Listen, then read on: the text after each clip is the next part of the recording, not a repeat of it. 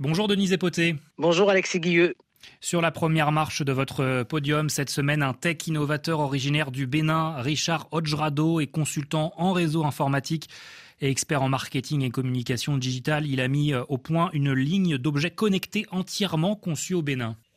C'est à la suite du vol de ces deux téléphones portables que Richard Ojrado conçoit une montre connectée anti-vol pour lui permettre de tracer ses appareils.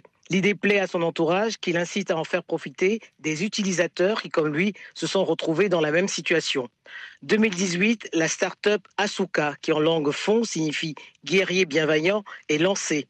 Elle propose également des ordinateurs et des lunettes connectées qui permettent de recevoir et d'émettre des appels sans toucher à son téléphone portable.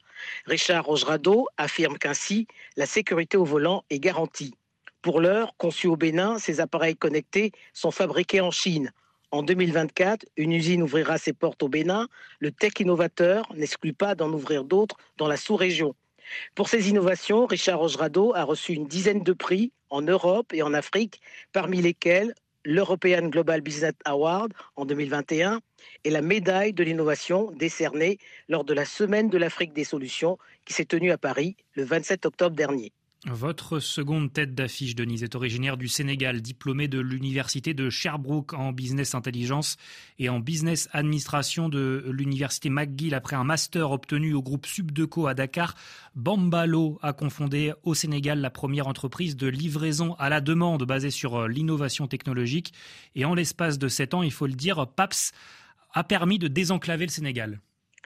Être l'arrière-petit-fils du fondateur de la Poste sénégalaise, fondée et dirigée des années plus tard la première entreprise de livraison du pays, est un joli clin d'œil de l'histoire. Tout comme Abdoulaye Sek Marie Parsine, Bambalo et son associé Rokayassi ont voulu normaliser le secteur de la livraison qui jusque-là était informel et constituait un maillage du pays afin de désenclaver les zones rurales. Par téléphone, mail ou via l'application, les clients peuvent passer commande avec la garantie d'être, en l'espace de 30 minutes, livrés.